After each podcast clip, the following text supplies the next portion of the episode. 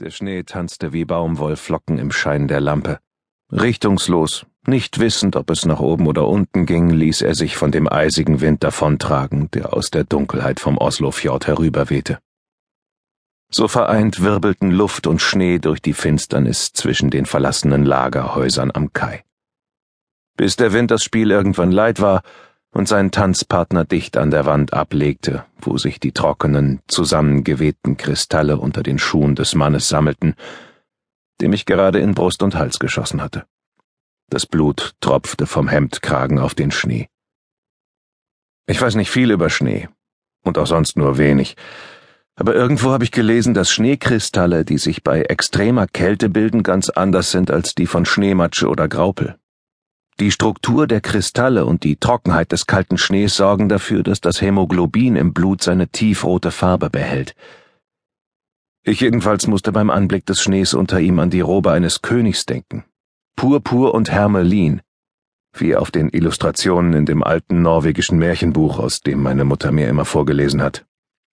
Sie liebte Märchen und Könige. Wohl deshalb hat sie mich nach einem von ihnen benannt.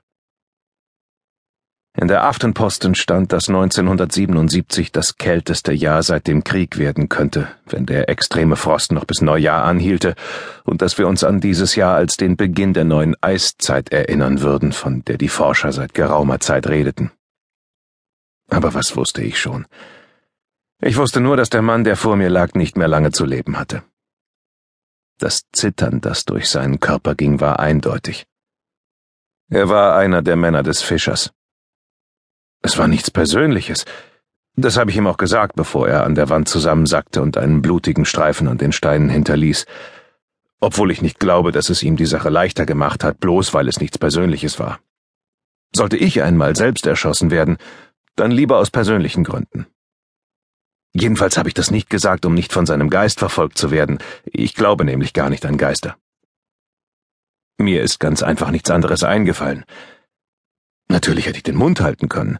Normalerweise tue ich das auch, aber dieses Mal war mir irgendwie danach etwas zu sagen.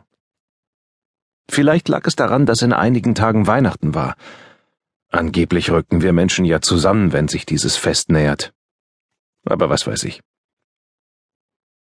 Ich dachte, das Blut würde an der Oberfläche des Schnees gefrieren, doch stattdessen sog der Schnee es tief in sich auf und versteckte es, als habe er damit irgendetwas vor.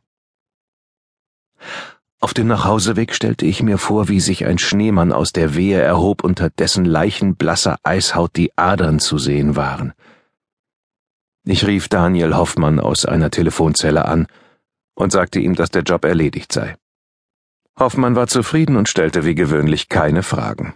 Entweder hatte er im Laufe der vier Jahre, in denen ich für ihn expedierte, gelernt, mir zu vertrauen, oder er wollte einfach nichts wissen.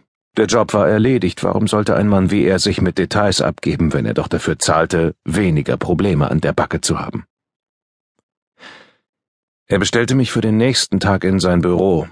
Er hatte einen neuen Job für mich. Einen neuen Job? fragte ich und spürte mein Herz schneller schlagen. Ja, sagte Hoffmann.